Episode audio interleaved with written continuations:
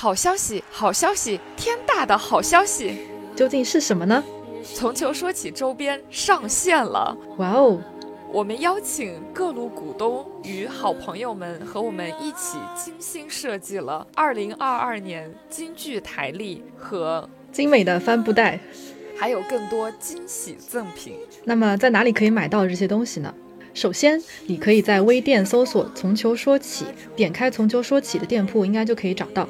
然后你可以关注从球说起的微博，或者添加小助理 s 后来 a s s h o l e l a i，小助手会引领你去购买。然后呢，你也可以加入听友群，听友群里面会有购买链接。最后也可以关注节目的 show notes，我们会在 show notes 里面把购买链接放在上面。如果不让，我们会把购买链接放在评论当中置顶。总之，我们一定会让你看到我们的购买链接的。从秋说起，成立以来第一款周边，请大家多多支持。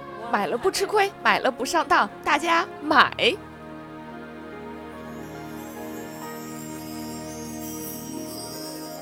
这是心的呼唤，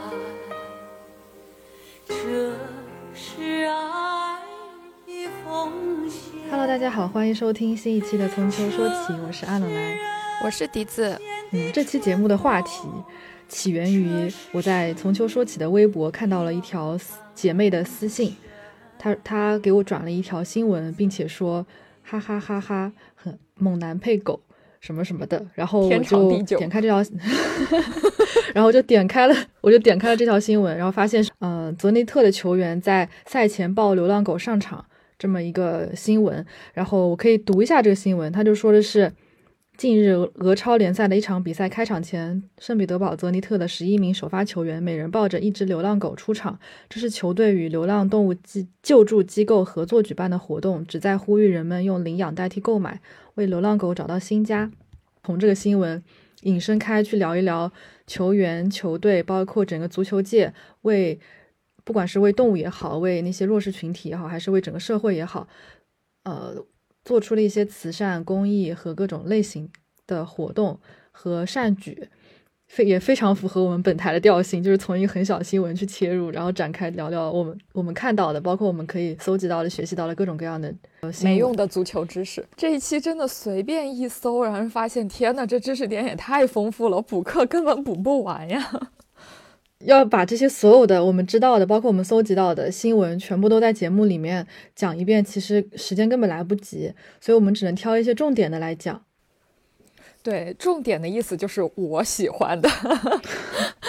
对，哦，我觉得在我们正式开始讲之前，我还是要再说一下泽尼特抱狗的那个。我是在即刻上刷，后来又刷到了这个新闻，然后。它上面说的是带狗狗出场，然后我脑中想的就是啊，这应该是牵着狗出来，然后没有想到猛男呢是抱着狗出来的，还有抱哈士奇这种体型的狗，这个真的，我说还好是球员，这能抱得动啊，这狗动不动六十斤，这真的你给我我抱不动的，是的。我看下面有评论说，应该让酒吧来抱哈士奇，就特别配，特别可爱。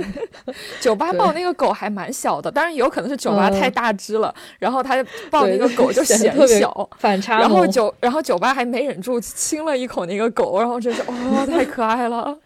对，so sweet，就感觉就这样子的新闻在足足坛上其实也有，只不过我们可能在平常不会被当做焦点来看，所以我们就去。嗯，搜集了一些，就是啊，包括我们自己之前也关注的、知道的一些新闻，然后想来分享给大家。你要不你先讲你就是你喜欢的，并且是 特别想、愿意、特别愿意跟大家分享的。我是觉得我们来先讨论这个问题之前，需要把球星做公益或者球队做公益这个给分开来看。就有一些球员是拿自己的工资或者自己的。私房钱，然后捐给了一些慈善组织，或者拿出来做了善事。然后有一些球员可能就是更多是利用自己的影响力来呃筹款，然后再把或者成立基金会来筹款，再用这一部分钱加上自己的钱再去做好事。我们觉得这两种都很好，但是我可以把它分开来说，因为有的时候可能这些金额会有差异，然后就会让人觉得，哎，这个人怎么才捐了呃二十万，但是那个球员他捐了两千万，因为可能那两千万里面他自己的部分也还蛮少的。但是我觉得都是好事，对。然后对于球队来说也是一样的。是的，那就可以先从自己捐钱的这个球员开始讲，把自己的私房钱捐出来的那种。我是搜到了里皮在去年四月份意甲限薪令之后，他接受采访的，呃，里面的一个节选。他说：“别把球员都想象成坏孩子，被宠。”被宠坏的忘恩负义之人，成天只知道买豪车、豪宅、美女、美酒。然后里皮认为球员其实是最富有社会责任感、最敏感的一个群体。然后他说，呃，球员就很就是很经常的是投身于公益事业，呃，陪伴残残障人士、孤寡老人和孤儿共度时光之类的这样的善事。但是他就大家都没有把它当成一个呃新闻去宣传。然后他说了之后，我就想起来，我我很喜欢的球员就是若日尼奥，请切尔西球迷不要骂了。就若若日尼奥，他昨天刚罚进了点球，还不会骂的。终于罚进了是吧？昨天罚进了，那你们知道下一场比赛万一还有点球会发生什么了吗？这就不知道了。就二零一四年，若日尼奥刚在那波利呃成为主力站稳脚跟，他接受。一个巴西媒体采访的时候，就说，呃，那个记者就问他，你做了职业球员赚钱之后有没有什么特别的感想？他就说，就是这感觉是就是一个穷苦了很久的孩子会说出来的感叹。他就说啊，我现在终于可以支付我家人们，呃的飞机。就如果我昨天想他们了，我今天就可以为他们买机票，让他们飞过来。呃，一起团聚。他说，在这之前的日子里，这是不敢想象的一件事情。然后他顺嘴说了一句：“他说，现在我甚至可以帮助其他人，我可以通过我在巴西当地的家人或者其他的非政府组织去帮助那些更需要帮助的人。”然后他说：“我相信做一些不求回报的事，这是一件对的事情。”然后他就这样很轻描淡写的呃说了一说了一下。那个时候他的工资真的不高，就是在呃意甲看都是一个还蛮平均的水平。但那个时候他就已经想到要去回回馈社会了。然后在我之后，我在看到他的采访里面，我是没有再听到说他有特意的再把这件事情拿出来讲。但是我觉得他应该还是在做，因为你在职业生涯那么初期的时候都会想到要再去帮助别人，那你在之后拿了呃薪水再涨啊。怎么样的？我觉得他应该还是在做这件事情。嗯，然后在搜新闻的时候，又看到呃，曼朱基奇他刚来 AC 米兰三个月的时候就没太怎么上场，然后他捐了三个月的工资给米兰当地的一个基金会，呃，用于少年儿童重症救治。我觉得这个行为也还蛮有意思的，就是啊，我来了你们球队，感觉挺良心的呀。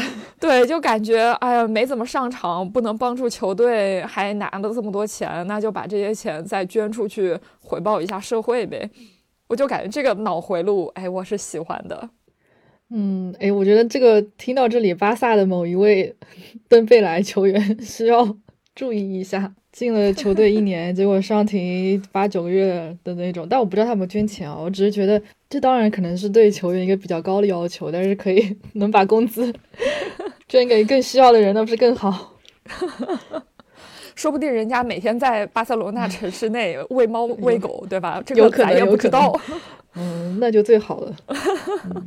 想到球星做公益、做慈善，我就想到拉什福德，因为他，嗯，这两年的确。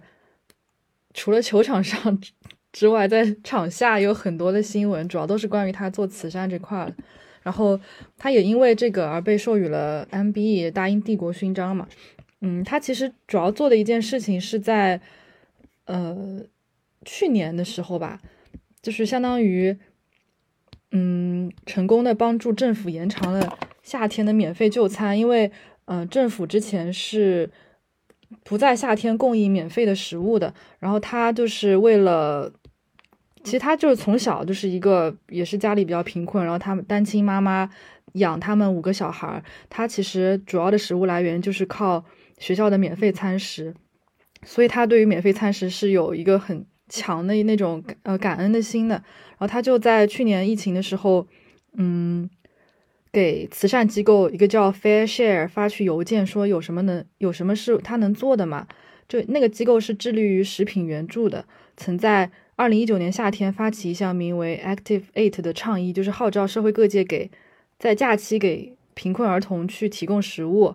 那在疫情的时候，拉夫拉什福德就担心说，会不会那些低收入的家庭的孩子会挨会挨饿，因为。那个时候可能大家都自顾不暇了，就没有人给那些贫困家庭的小孩捐小孩捐食物了。然后到，所以拉什福德就发邮件问他们有什么是可以他来，是有什么是他可以做的。他的目标之前是打算筹集十万英镑的善款，但是大概就短短的几个月吧，已经帮那个食物机构筹集了大约两千万英镑的善款了。哇塞，两千万！对，然后他还就除此之外，他还多方奔。相当于奔走游说，去促成了政府改变了这个夏呃暑假不供应免费餐点的决定，就成而且还成立了一点二英一点二亿英镑的夏季抗疫食品基金，汇集了一百三十万名儿童。他就相当于这个从呃一一封邮件开始，逐渐的去包不仅是自己捐款，然后给那个食品慈善机构筹集善款，而且还推动了政府。它其实是一个一个慢慢。呃，一个缓慢前进的过程吧。然后他最后这个举动其实也是汇集了很呃一百三十万，那肯定是一个比较大的一个数字，而且也为相当于英国的一些贫困儿童的确改变了他们的很多生活，也给他们的比如说食品啊，然后个人的成长也带去了一些很好的积极的帮助。所以说他就在去年的时候被女王授予了帝国勋章。MBE 也算是一个在球员当中比较少见的一个，嗯，获一个获奖成就吧。当然，除了拉什福德之外，其实在去年也有啊，今年吧，应该是今年，亨德森和斯特林也在也被授予了 MBE 这个勋章。然后亨德森是因为，嗯，亨德森是因为他在也是因为疫情的原因，呃，在新冠疫情爆发之后为。NHS 就是英国国民医疗服务体系，提供了许多帮助。他就是成立了一个叫做 Players Together 的慈善基金。他在去年春天的时候召集英英超联赛的球员，鼓励他们去为 NHS 捐款，以此来支持这个服务体系。嗯，因为大家都知道英国 NHS 是呃免费的一个医疗体系。那如果这个体系支撑不下去了，基本上英国全民的医疗服务就得不到保障了。所以他就是为 NHS 捐款，他成为了 NHS 慈善组织的大使。他除了就是帮助筹集善款之外，还跟一另外一个组织合作，去推动反网络欺凌的运动，叫做 People Not Profiles，就是人是人，而不是一个网络上的一个 profile。他就是这个运动就是旨在打击网络暴力嘛。嗯。但是他其实，就他，因为他是利物浦的队长，他自己，呃，又作为作为一个英格兰本土球员，其实是在英超其实有很多资源，他可以比较，嗯，有影响力的去召集，比如说英超二十支球队的各个球员啊，还有一些其他的一些组织去把这个事情做起来，而他本身就是一个很有领导领导力的人，嗯，所以他来做这个事情是非常的顺理成章，而且也是。嗯，对他来说也是一个很好的事情。那斯特林是为什么呢？斯特林是其实是他一直在为体育运动中的种族平等而奋斗。他是他现在其实相当于一个足球界的反种族歧视的领军人物。我之前也看过他的一篇报道，就是讲自己从小就是嗯受到一些种族歧视，然后在成长的过程中对抗种族主义的经历，而且他还与联合国的。对抗种族主义这个活动，呃，活活活动合作，同时还为这个活动建立了自己的基金会。就是我感觉球员其实做慈善的形式各种各样，包括比如说给小孩提供免费的食品，包括给比如说某个机构筹款，然后包括去对抗种族主义，但是目的就是为了让。不管是让自己也好，还是让跟自己一样的人也也好，还是让呃弱势群体也好，就是让他们的生活都可以得到改善。是的，我真的觉得就是对，就是就是真的还蛮好的。然后他们也包括像呃拉什福德啊、斯特林啊、呃亨德森这些，都值得被狠狠的褒奖一通。是的，你刚刚说亨德森那种就是利物浦的队长，然后就很适合，呃，在当地又有资源，就很适合做像慈善这样的事情。我觉得和卡纳瓦罗真的很好对比。卡纳瓦罗之前也是意大利国家队的队长，嗯，然后他又是那不勒斯人，然后他弟小卡是之前那不勒斯的队长，然后他们和那个呃费拉拉。一起有个慈善基金会，已经做了好多年了。然后他们每年会有到年底就会有一个慈善，呃，慈善晚宴。然后在晚宴上会呃向来宾募捐。然后呃平时的话就嗯应该也也也有公共捐款。然后他们还会去薅自己的朋友们，就或者是自己收藏的球衣会拿出来拍卖。就比如说去年，嗯。疫情期间，他们就专门在呃 Charity Stars 上面拍卖了一大批球衣，就其中有一些现役的、退役的，有些特别糊的球员、特别红的球员都会被拿出来拍卖，然后所得款项就会去帮助当地呃受疫情冲击很大的本地家庭，呃送给他们送去非常基础的生活物资。就我看到的过的有送什么。呃，意面啦、糖、厨房纸什么的这种东西，就是特别特别 basic 的那种东西。然后我看小卡他自己也有去呃亲自送过，嗯。然后，但主要是这个基金会在疫情之前其实已经做了五十多个项目，就有的是大多数是和儿童相关，然后也有是呃和那个意大利的残疾运动员，而且是那种。非常业余的，然后但是非常喜欢踢球，但是没有合适的场地啊或者装备什么的，去帮助他们筹款的。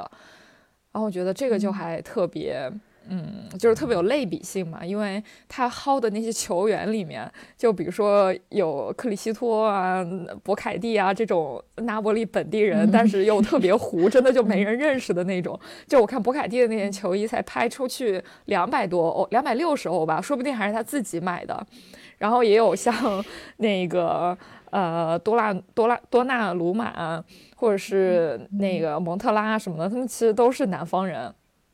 然后我看还有那个，呃，还有一件马拉多纳的落场，我觉得那个应该是那个大卡自己送拿出来的，然后那一件就拍了，把家里的珍藏都拿出来了。对，那那一件就拍了几万欧。我感觉他们这个基金会还挺好的，就是你之前说他们做了很多项目，然后这些项目都是本地最最需要的。那新冠疫情以来，他们也做了，就是比如说去捐物资这些项目。那其实。这些最 basic 的物资也正是当地家庭最需要的东西，就完全切中了他们的痛点，相当于并没有做那些就看上去好像呃花里胡哨但其实华对华而不实的那种，就是真的是非常脚踏实地的在做事情。是的。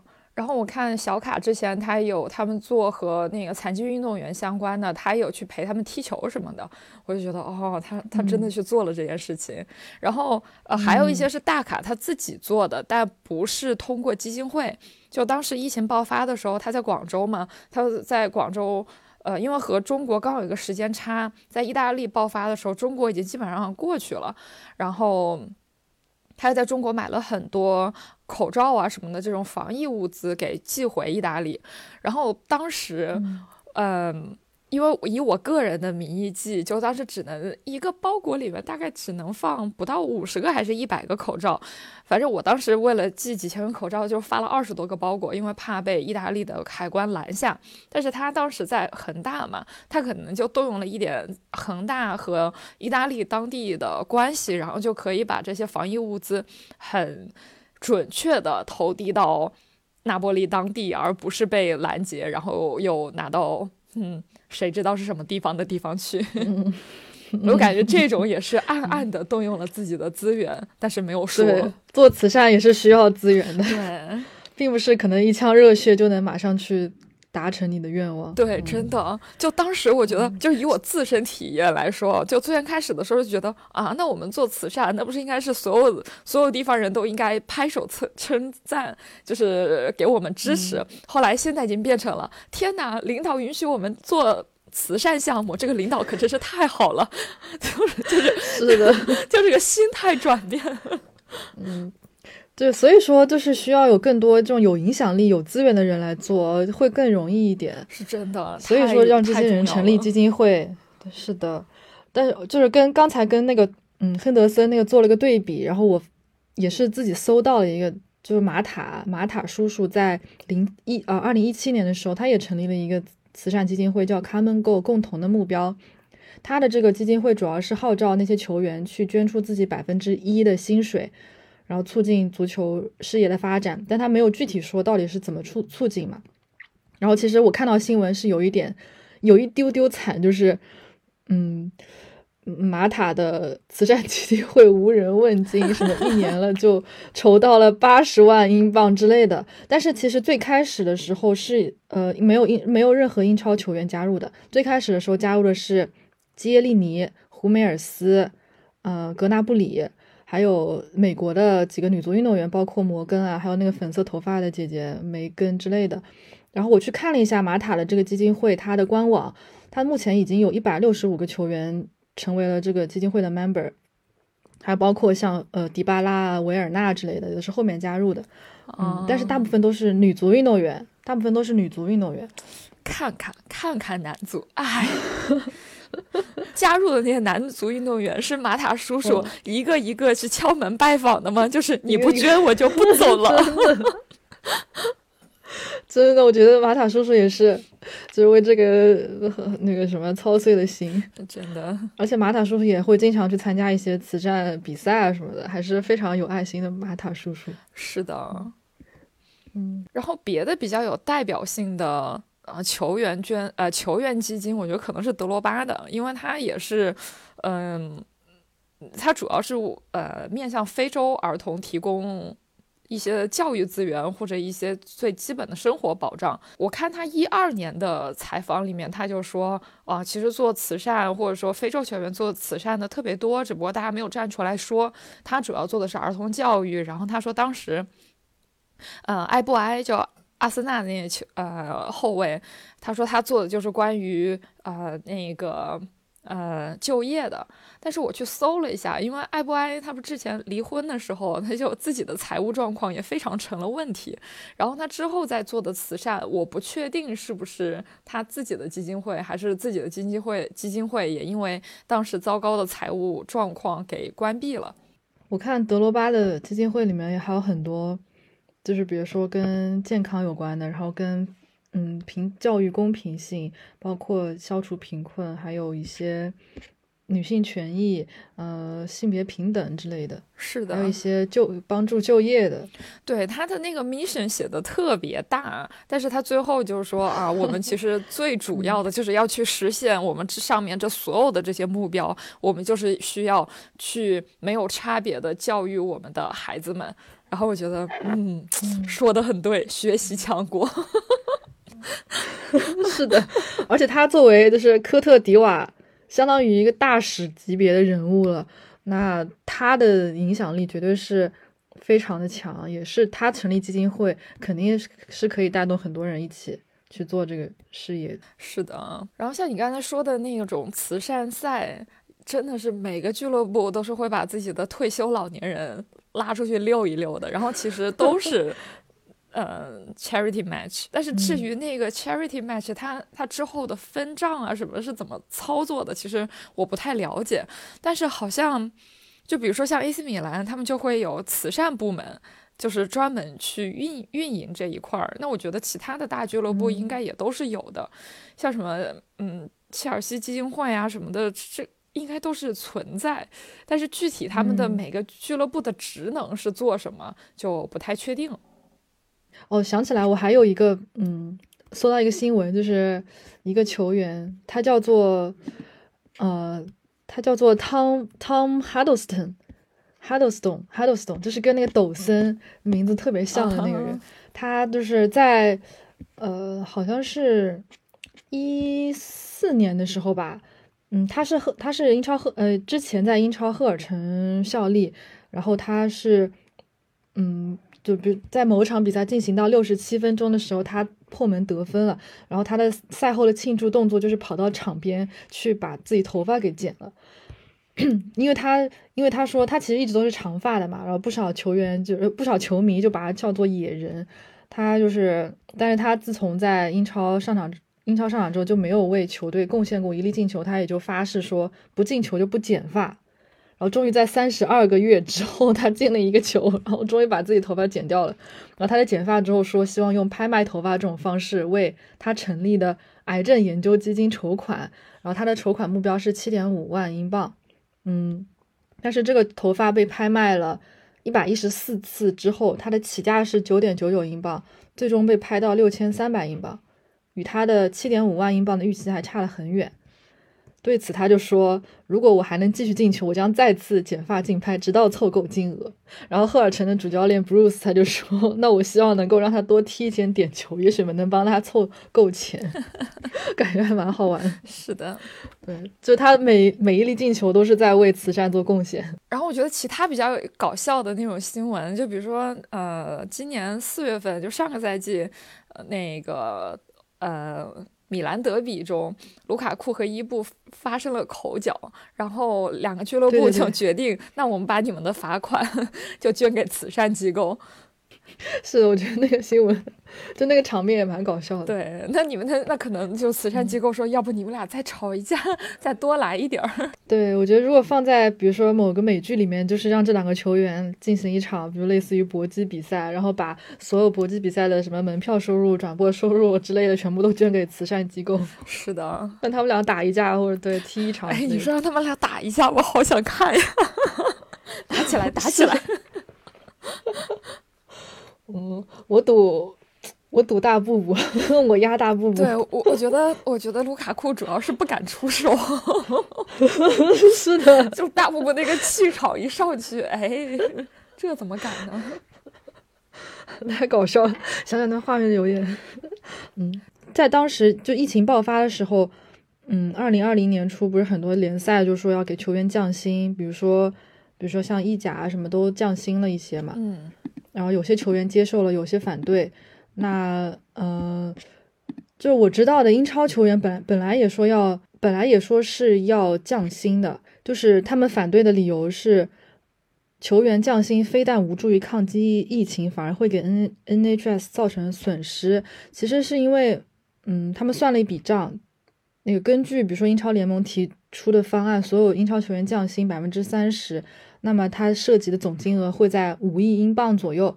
那么英格兰国库减少了个税收入将达到两亿英镑。然后这些两这个两亿英镑由谁来填补？这两亿英镑的收入如果没有了的话，那么会不会直接影响到政府和 NHS 的的财政预算？所以说他们就，嗯，就说拿这个理由去反对，说不能降薪。他们宁愿把这些钱捐给慈善机构，也不愿意降薪。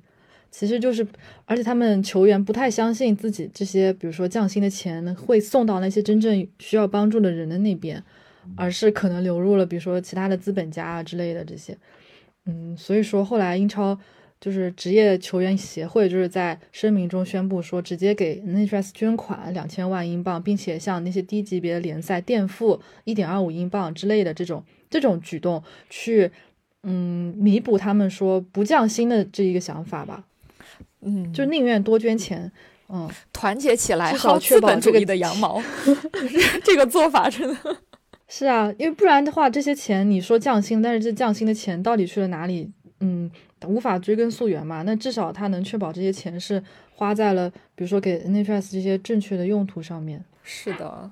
嗯，顶级联赛降薪，那些次级联赛或者更低级的非职业、半职业联赛，他们是更需要帮助的。这种已经说到整个呃球队，或者说已经说到整个联赛的这个层面上了。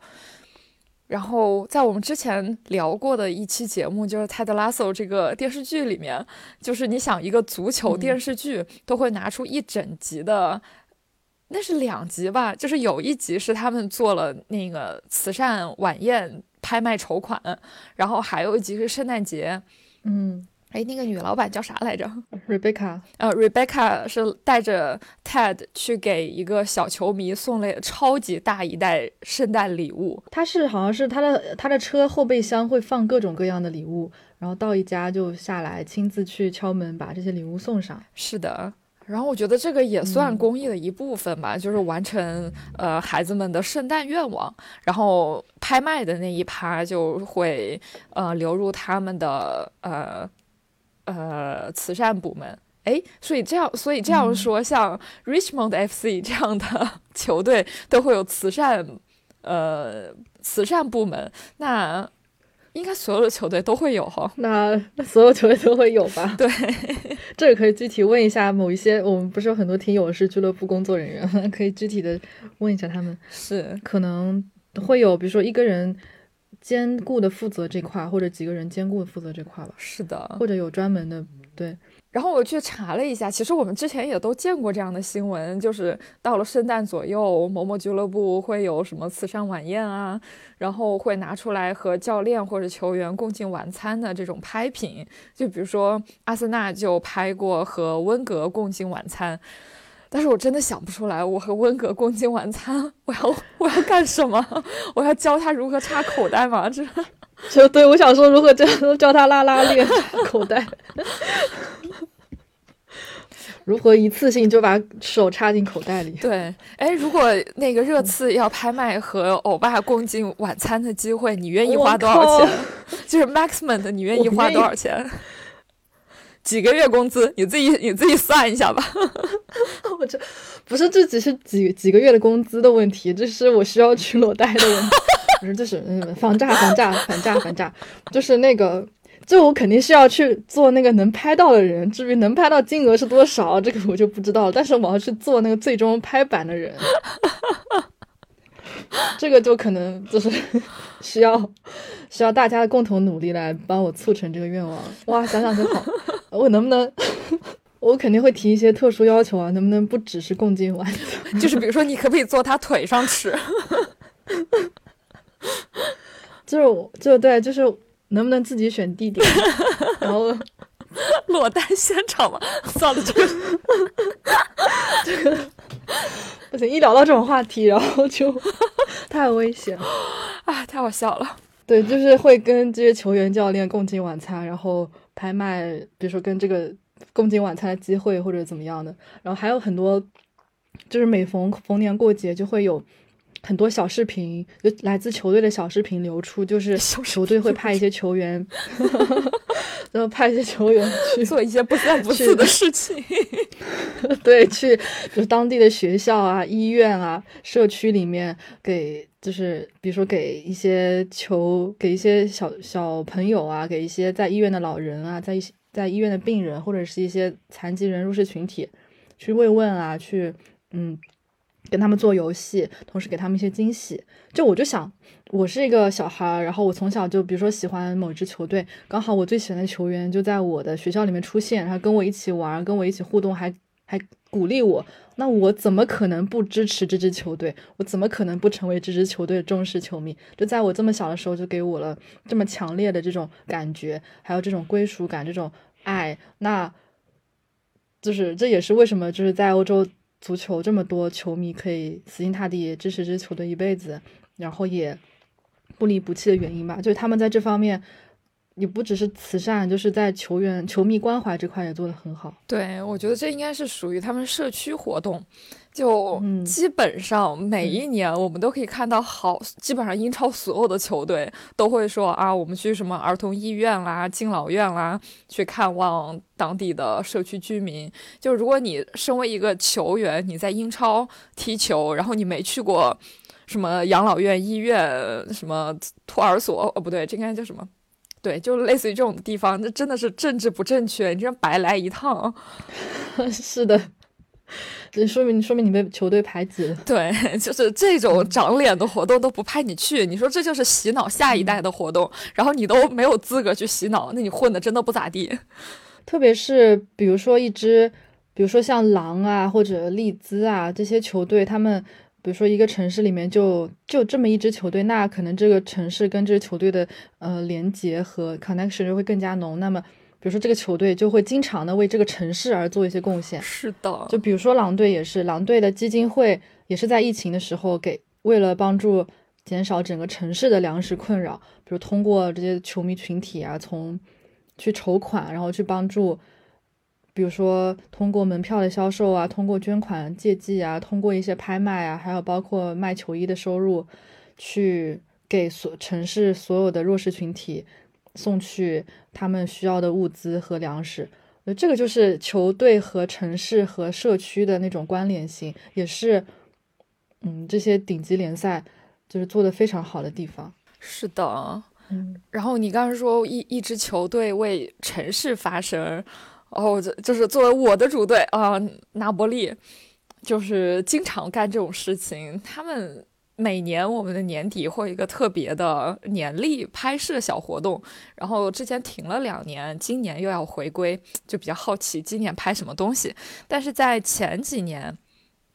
二零一七年的时候，那不勒斯球队就和国家考古博物馆，呃，这个是在那不勒斯市中心的博物馆，他们合作就拍了一个呃古罗马风格的呃雕塑，就是因为都是运动员嘛，那个肌肉真的太适合拍这种题材了，我真的就是啊高级搞什么色，但是哇塞，就是太满意了。就拍的特别好，然后嗯，和国家考古博物馆还有当地好几个慈善不是慈善基金，就类似于博物馆或者是呃卡塞塔皇宫啊之类这种东西合作，原因就是因为意大利政府给南方的这种呃公共机构拨款特别特别少，就某一年国家考古博物馆大概才从国家财政拿到了一百欧的拨款。就是他们的拨款是不足以维持，呃，博物馆运营的，所以，呃，那不勒斯球队去和考古各个考古博物馆做联名，其实也是为了帮助他们筹款。然后这个是和罗马体育报一起发的日历，呃，这应该是有一部分也是捐到考古博物馆，或者至少是，呃，让大家注意到南方的这些呃博物馆们。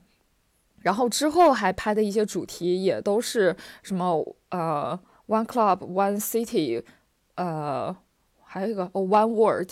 当时是请了他们不同国家的球员，然后他们摆出一些姿势，呃，就是比较有国家特色的姿势。国家特色的姿势是什么？就比如说那个库里巴里那种，就是一些比较西非战舞的那种。那种姿势，嗯嗯，然后像那个呃，西班牙人可能就摆一个斗牛之类这样的姿势，然后旁边是一个呃女的舞蹈运动员，然后展示那个国家的国旗，但是那个国旗是类似于是，我不确定那个是坐在衣服上面的，还是后来后期 PS 到衣服上面去，因为和那个衣服的纹理啊什么就是严丝合缝的那种，就特别好看。嗯，然后提出这个概念，我也觉得非常之先进嘛。One club, one city, one world。哦，这格局一下打开了。对，格局打开，就不愧我们是干电影的，就不愧老板是干电影的，这是价值上的，你瞧瞧，特别懂。对，是的。然后还有，比如说，除了球队，嗯，球员本身之外，其实球迷也有。给球队，给自己心爱的球队，或者给，呃，因为心爱的球队而关注到的一些弱势群体，呃，产生一些连接，然后帮助他们。就我知道的，比如说像像曼联，他在因为鹿晗是曼联球迷嘛，是一个也算是一个铁杆曼联球迷，自己也经常踢球。然后曼联基金会就携手，比如说俱乐部的中国球迷，还有比如说联合鹿晗的工作室。他们发起的足球第一课公益项目，也是向乡村学校的孩子们捐赠足球运动装备。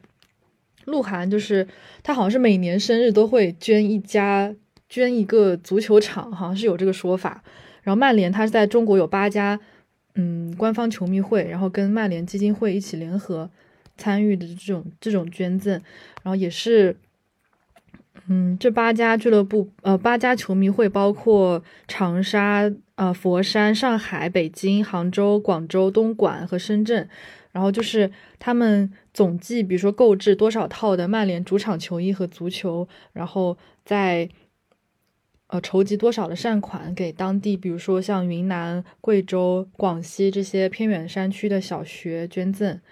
嗯，然后我觉得这种这种活动形式也挺好的，就是因为比如说有些呃鹿晗自带流量嘛，然后很多女生可能因为鹿晗而去关注了。足球，然后也关注到了曼联，同时也也会因为鹿晗喜欢这支球队而去关注到他为支球队做出的一些善举，同时自己也会带动自己再去做这些善举，然后也可以让去关注那些山区的孩子们，让让那些孩子们能够爱上足球，去感受足球的魅力。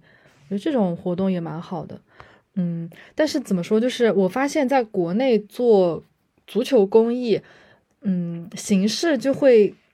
略显单一，不知道是我的信息搜集渠道比较少还是什么。就是在我看欧美那些，比如说有各种各样的，刚才我们说了各种各样形式的，嗯，不管是捐款还是通过自身影响力成立基金会，还是嗯在社交媒体上发声，或者是自己点对点的去帮助当地的人。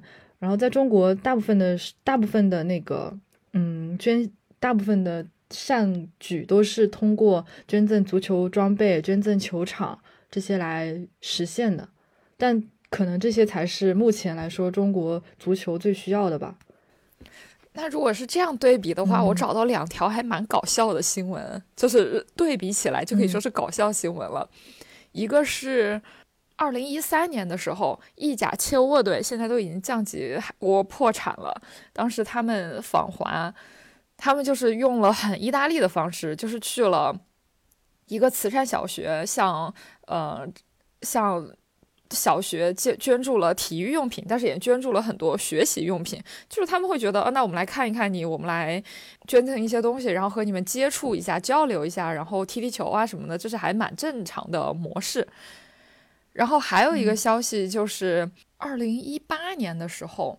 呃，中国青少年足球发展基金、意大利对华友好协会和那不勒斯足球俱乐部主办的那不勒斯足球俱乐部教练进校园活动，就是意大利直 就是那波利直接把他们的青训教练给派到北京，然后在丰台找了所学校，然后进学校踢球去了。然后我觉得，就这种方式，就是。就是意大利人来中国，他们都会进行这样的交流，然后反而中国的，可能中国的那个足球学足球俱乐部他们也做了，但是我不知道，我我只能这么这么说。嗯，我感觉在在中国做足球公益，一个就是捐捐足球装备，还有一个就是相当于邀请那些引入先进理念和技术吧，主要是这两个吧。哦。然后意大利的教练就是属于先进技术这块，然后把他引过来，然后给这些小孩做做相应的培训。有很多就是中超球队会去学校里面就大家一起踢球之类的吗？可能现在那个呃体育课的时间长了，可能会之后陆续放开，可能会有更多。但是之前我没有注意过这样的新闻，哎。会有那种中超球员去，比如说青就是足球学校给学跟小孩一起踢球，然后包括可能有些中超球员跟比如说某些公司机构合作，嗯，然后联名一起做一些活动。你你你一说联名，我又想到那茶饼了。好，我们算了。倒是很少听说，比如说某个球员自己成立基金会，或者自己比如说去社区帮助小孩一起互动，呃，跟跟跟小孩一起互动之类的吧。那可能也是因为目前来说，在中国小孩需要的还是一些装备和教练培训。目前来说是这样，嗯，这个问题就比较 tricky，比较复杂，也不是很能，就也不是很能一下因为如果你说中就是中超球队或者呃一些本地球队，它的社区性不强，但是我觉得在有些城市它还是蛮强的。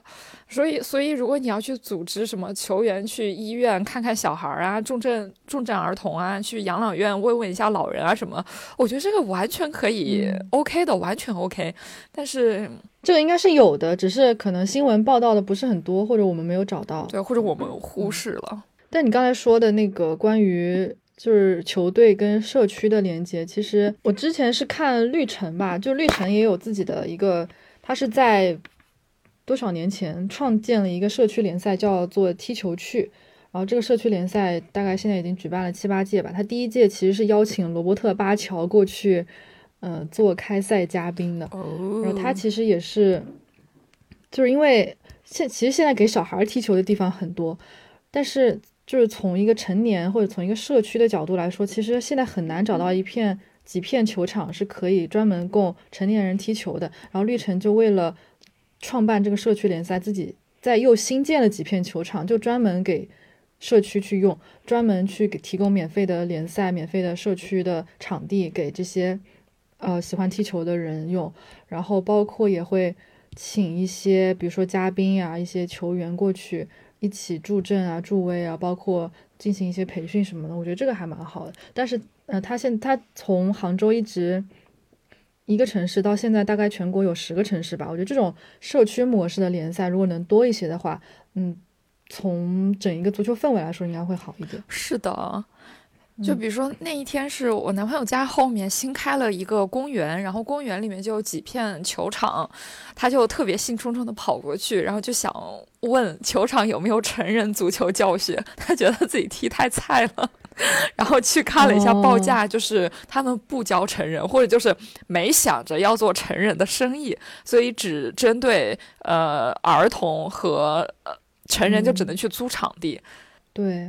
觉得这个还的确是蛮劝退的。嗯，对啊，而且成人租场地就是也意味着需要去自己，比如说有一个球队或者有几个固定的球友，而不是每次自己以形影单只的一个人去场地上找，比如说我能不能加入你们这，这样会有点奇怪。对，而且你踢的又那么菜的时候，你真的很难加入吧？嗯，就是踢的菜，但是又想提高，就很难找到门路。对，这个也是一个需要。感觉是可以 需要关注的一个点。是啊，希望有多多的其他的机构可以来看一下这个问题。是的。然后最后我们想讨论的一个点是，呃，还真的不是我今天搜到的新闻，是前一段时间我在搜武汉卓尔集团的时候，然后我就发现武汉卓尔足球俱乐部是属于卓尔集团三大公益平台的一部分，和足球俱乐部。评级的单位是卓尔公益基金和卓尔书店，就有一种，这个不就是陈主席说的公益足球吗？对，这个话题是有起因的嘛，就是陈主席是今年年初的时候回答白岩松的一些提问，然后就针对比如说像呃江苏和天津这种足球球队濒临破产的案例，陈主席就说。足球本身是一个公益产业，他好像原话是这样子，然后就引起了很轩然大波，大家就在讨论足球到底是什么，足球是不是公益？看到你你你这边说武汉卓尔球队是属于卓尔集团三大公益平台的一部分，那看起来好像在架构上面是这样子归类的。对，然后我想到之前橘猫的节目，就是说为什么足球不赚钱，然后他还是说足球其实就是公益性的。他是为了给，呃，当地民众一个社区的氛围，或者说给更多的球迷以休闲娱乐的出口。其实我个人是非常赞同这个的，但是可能就是在国内“公益”这个词还没有被大家广泛的接受和。对它的定义其实是模糊的，就觉得足球好像公益这个东西，就是你要往里面砸钱，往死了砸，而且没有水花的那种东西。或者说公益本身经常会有公益暴雷，就比如说什么，呃，很多年前中国红十字会出的郭美美啊什么的这种东西，就大家对公益本身其实也有一些负面的看法。你把足球这一个负两千分的东西和公益这个负。一千三百分的东西放在一起，他真的很难有正面看法。对，而且的确，中国球迷对足球公益性理解会有一点障碍吧？他就不知道，就是在很多就足球发达国家，足球业余足球的体系是这样子的。然后他们比如说球迷或者球员，的确会经常的做一些呃足球产产业比较基础性的事情。然后中国很多球迷就认为足球就是在中国就是金元足球，就是大老板投资砸钱的。那这样子看起来，足球肯定跟公益没有什么关系了。但是，而而且他们会觉得一个球队，嗯，把比如说男足、女足、青少年青训这些事情都交给这些职业俱乐部的那个砸钱的老板就可以了。这些事情跟我一个普通的球迷、一个我城市的居民没有任何关系。那的确，这个跟跟跟公益没有任何关系。就是很多人对公益可能他意识不太，意识不不是在一个水平线上，或者说，嗯，就没有。没有形成一个相对完善的一个理理念吧？是的，我觉得还有一个问题就是，他不仅是普通民众这么认为，而且很多球迷也是对此不是很理解。他们就觉得，呃，足球球队每每年的转会数字非常庞大，然后各种工资开销都非常庞大，都是可能顶级球员一年赚的钱，都是我们一辈子赚不到的钱。但是通过数据来说的话，二零一八年《金融时报》做过统计，全欧洲足球俱乐部的年度经营额总额，呃，大约为两百亿英镑，只仅为乐购连锁超市同年营业额的四分之一。嗯，就是你把足球，真的是。全部加起来也只是一个大型超市的四分之一，这个营业额其实真的是非常小。就足球，你满眼都是钱，但是足球是真的没有钱，就感觉大家很难接受这个概念。投资足球不是一门好的投资方法，但是普通球迷会认为通过足球可以赚很多钱，但是真正在足球行业、在足球投资行业的人知道。做足球，特别是比如说做中国足球投资，你甚至不用中国足球投资球队肯定是亏钱的。对你，你甚至不是中国足球，你去意大利，你去西班牙，你买一个球队，如果你是指望让他赚钱，这肯定是不可能的。就是你要去的，可能你是有别的一些什么目的，就比如说是学习人家青训体系啊，就是当是交学费这种，我觉得可能是 make sense 的。因为毕竟足球领域的钱真的不是俱乐部赚去了，俱俱乐部感觉每一年都是，如果我能自负盈亏了啊，谢天谢地，能赚钱的俱乐部真的凤毛麟角。体育本身归根到底还是一项公共事业嘛，比如说投资体育、投资足球，其实说白了就是一个 marketing 的行为，就是一个 PR 的行为。比如说之前的米兰的李哥，他在他在投资米兰的时候，他认为自己可以赚钱，他甚至就是也有一个很。画了一个很大的饼，描绘了一个巨大的那种亚洲市场的蓝图，但是他不但没有赚到钱，而且还直接俱乐部直接被债主收走了。这个其实是一个很很普遍的现象。是的，就是为什么会这样呢？并不是因为他什么不会没有这个理念，或者什么经营不善，就是足球的本质可能就决定了在呃。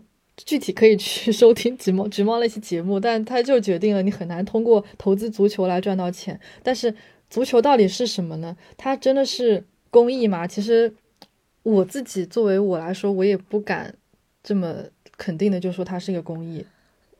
我觉得健康的足球它肯定是一个公益性的项目。我我觉得可能得这么说。如果参考，比如说像。很多国外那种业余足球体系，那可能是就是经费就一点点、一点点地方政府的拨款，然后提供了一点场地，然后从比如说体育经理、教练、领队，呃，球员都是义工，相当于，但所有人都很认真，出去打比赛就是一点点凑钱支个路费，对呀，然后大家。嗯，为了爱去凝聚在一起，那这个就是其实就是公益啊。对呀。但是就是因为这样子的，比如数以万计的这种业余俱乐部，先支撑起了这个国家的青训体系，然后青训体系一步一步上去，它的这个产业的上层建筑是职业俱乐部，但是能挣钱的俱乐部又很少。嗯，如果老板愿意经营的话，这是花其实是花钱在买社会名望、买个人影响力、买一个我可以免费宣传的一个广告位。或者真的就是为爱发电，我们就是想要有想让当地的人有一个地方去踢球、去看球、去一起庆祝、去一起经历输球的痛苦，然后这样来呃凝聚整个社区。我觉得这个是足球最开始最根本的目的，就是为了给大家有个社交的场所。可能踢得好的人你上去踢，踢得不好或者呃。过于年轻或者过于年老的人，那我们在看台上一起观看他们踢球。足球的本质只是快乐而已。对，足球也给，也就是转播技术也提供了给全世界各地的球迷一个可以免费或者花一点点钱就可以收看这种顶级联赛的一个平台，然后从中获得快乐，获得各种嗯不一样的情绪。这。我自己觉得，在某种程度上，这也是足球的一个公益行为啊，就是给全世界这么多球迷带去，呃，只需要花一点点钱或者不用花钱就可以获得的这么丰富的情感体验。对呀，当你看到一场精彩的比赛，你还是倒练看的时候，你就应该反思一下：这是我不花钱就能看到的吗？就是，是的，对啊，所以说足球其实。嗯，公本质上，陈主席说的没错，本质上其实可能就就是一个公益性的一个运动吧。是的，但但是是怎么样去把这个公益性从一个公益性的运动可以发展到一个同时商有一个持续良好稳定商业模式的运动，就是一个非常非常难的问题了。是的，这个根本就不是我们可以解决的，也不是说某一个某一个大佬可以解决，这个就是整一个产业、整个国家社会。呃，基础包括一些政策来决定的吧。是的，可能只能说陈主席说这句话的时候，中国足球还没有公益的土壤，足球公益的土壤。所以我们在此号召 大家出去下场踢球。对对对，这个是这个是公益性的基础。对，就走出去踢球是公益性的基础。是的。其实你租一个场地几百块钱，然后你双方至少二十八、三十个人分一分，真的没多少钱，一杯奶茶钱基本上就可以 cover 了。对我感觉我们又从从那个球员捐捐钱筹建基金会 聊到了我们要号召大家出去踢球。是的，这个转变也是挺大的。对，本台特色。OK，那这一期就差不多这样。可以啊，可以，我觉得差不多了。大家如果觉得有任何你自己，呃，听到的、观察到的或者了解到的关于球员、球队、球迷组织做善事的活动，也请务必分享给我们，我们自己也很想知道。然后，包括你如果对于球足球公益性这个看法有不同的意见，也可以告诉我们。是的，是的，欢迎大家友好讨论，不然我会删评论的。我们到现在应该还没有删过，因为大家都还是挺好的。是的，是的。那那今天的节目就到这里吧，我们下期节目再见，拜拜。拜拜。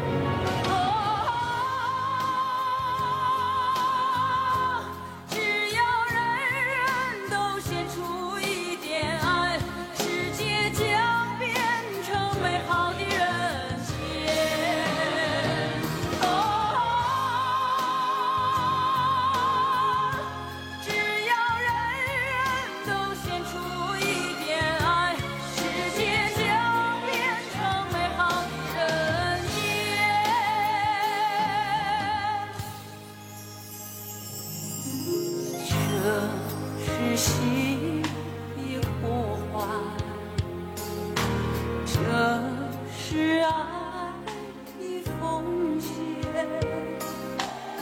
这是人间的春风幸福之花处处开